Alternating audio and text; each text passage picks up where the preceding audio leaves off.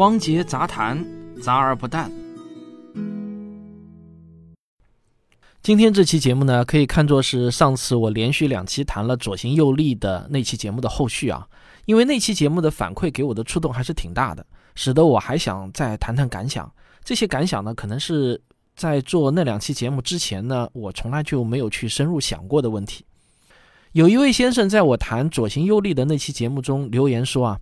你居然给一个明显是有助于公序良俗的行为强行找反对意见，给不文明的行为洗地，我以后再也不会看你的书了，认清了你的真面目。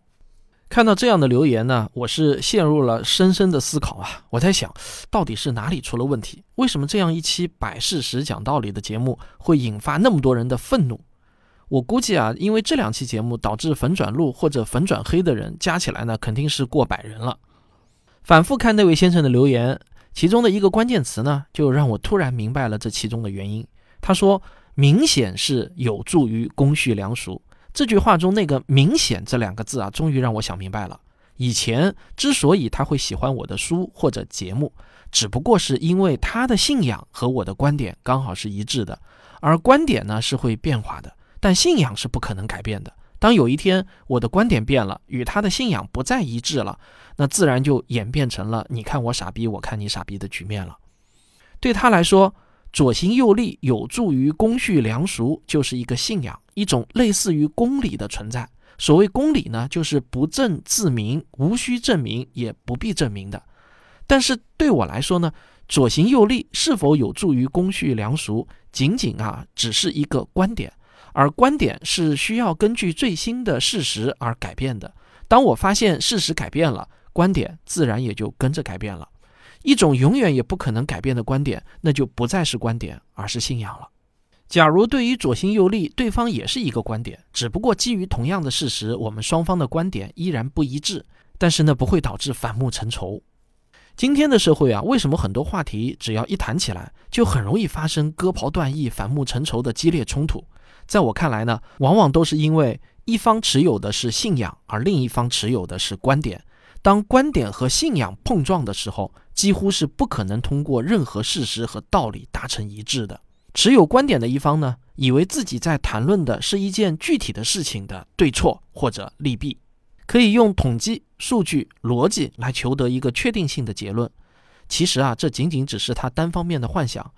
因为对于持有信仰的一方来说，他并不认为这是一件具体的事情。在他看来呢，这是有关孝道、公平、正义、忠诚、爱国、文明等等不容怀疑和讨论的正理，绝对正确的道理。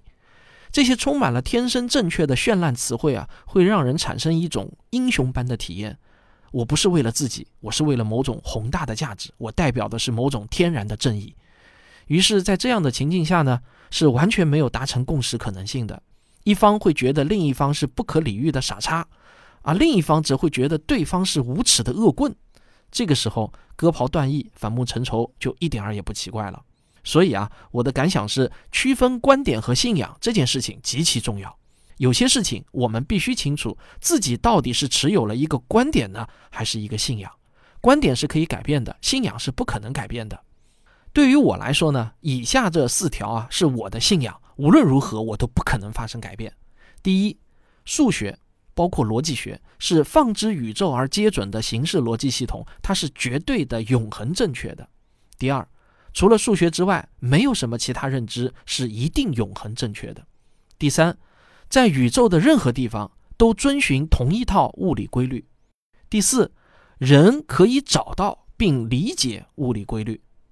好，这就是我的四条信仰啊。假如有任何一个人，他把以上四条当观点而不是当信仰，那么这就意味着啊，当他的观点在某段时间恰好和我的信仰是一致的时候，我们看上去呢就是三观相同的人。但有一天他的观点发生变化了，那么他会把我当傻叉啊！我需要做好这样的心理准备。我和他本质上其实呢是两种不同类型的人。除了上面这四条信仰。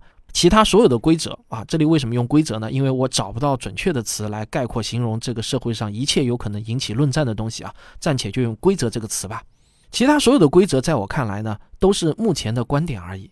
当前的观点可能会随着时间的推移、外部环境的变化、我的知识更新而发生改变。当然，也有一些观点很可能我至死啊都不会发生改变。假如你拥有一些除了上面四条之外的其他信仰，那么我们都要准备接受未来互相看对方是傻叉的可能性。在我的观点和你的信仰不冲突的时候，我们俩站在一边互相欣赏对方。但一旦我的观点变了，不再和你的信仰一致了，那那个时候呢，我俩就分道扬镳了。但是，假如你跟我一样都拥有这四条信仰，并且认为除了这四条之外，其他一切都只不过是观点而不是信仰，那么我坚信，只要我们俩愿意付出足够多的时间，总是可以通过罗伯特意识规则来消除分歧，达成一致观点的。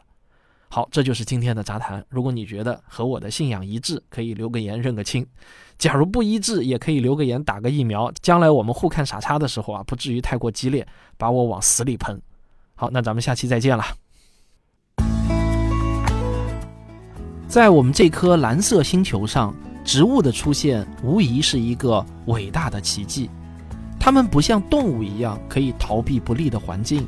也不像微生物一样通过快速变异来适应环境，植物选择了一条最艰难的道路去改变环境。那植物到底经历了什么？它们的经历中又隐藏着哪些关于生存和竞争的深刻思想呢？